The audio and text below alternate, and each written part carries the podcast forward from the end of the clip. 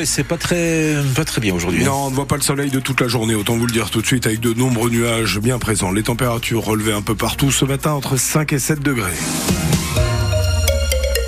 Le week-end s'annonce difficile sur les rails. Et à partir de ce soir 20h et jusqu'à lundi matin, le trafic des trains sera fortement perturbé en raison d'une grève des, contrôleurs pour réclamer davantage de primes et un meilleur partage des bénéfices de l'entreprise.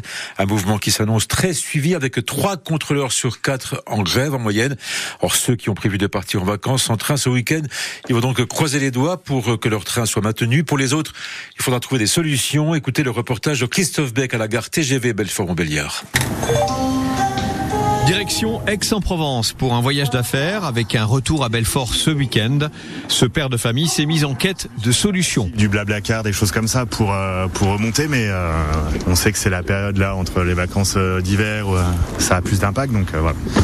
On va faire avec. Autre voyage d'affaires. Nous, on est obligé de prendre une voiture pour rentrer chez nous. Ce groupe de salariés a dû trouver une parade pour rallier Nantes depuis Lyon. Là, on va sur Lyon et demain, au lieu de faire Lyon-Nantes, on fera Lyon-Nantes en voiture. L'impact carbone n'est pas pas très très beau pour l'environnement. C'est comme ça.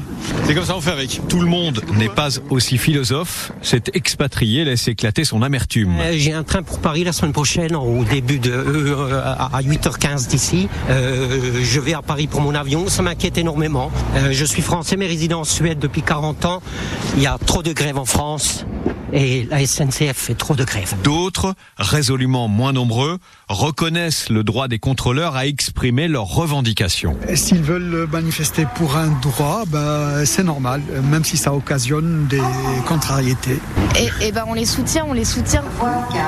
Éloignez-vous du bord du quai. Et selon la direction de la SNCF, seul un TGV sur deux circulera ce week-end. Même chose pour les intercités. Alors, est-ce que vous êtes pénalisé par cette grève à la SNCF Quelles sont les conséquences pour vous Vos témoignages au 03 84 22 82 82.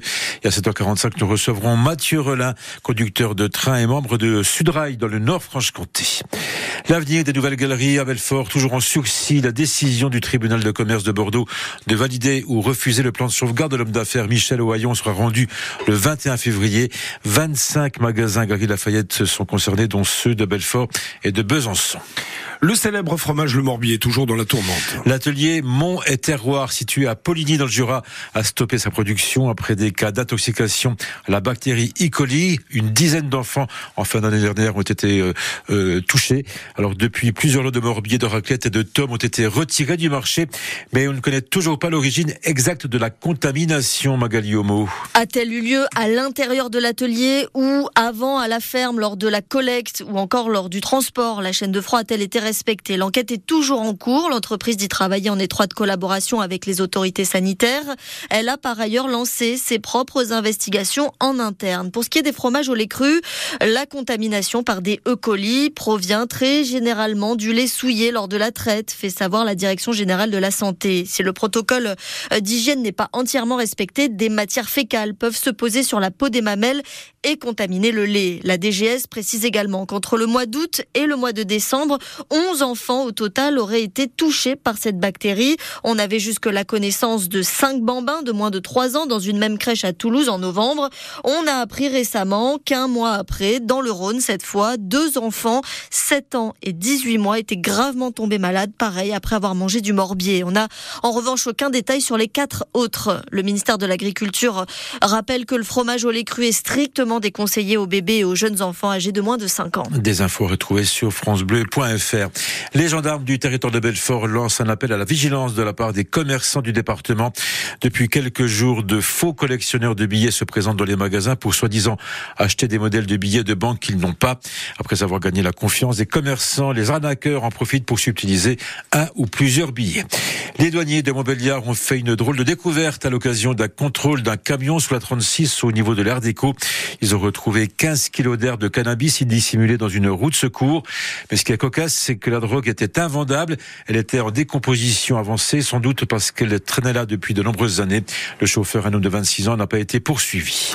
Il y aura bientôt de nouveaux lance-roquettes au premier régiment d'artillerie de Bourgogne. Oui, il faut savoir que le premier RA est le seul régiment en France à être doté de ce type d'armes, dont un certain nombre a été envoyé en Ukraine. Alors, face à l'intensité de la guerre, il en reste assez peu à l'armée française pour s'entraîner.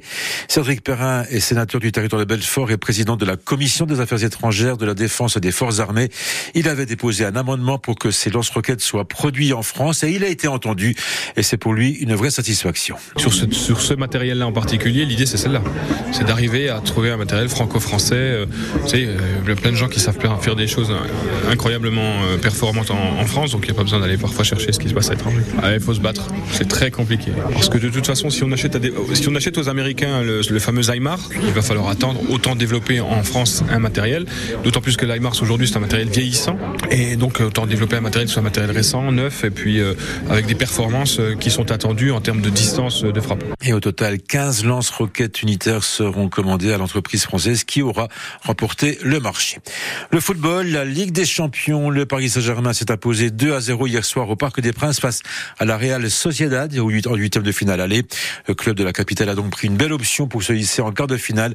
Le match retour aura lieu le 5 mars sous la pelouse des Espagnols.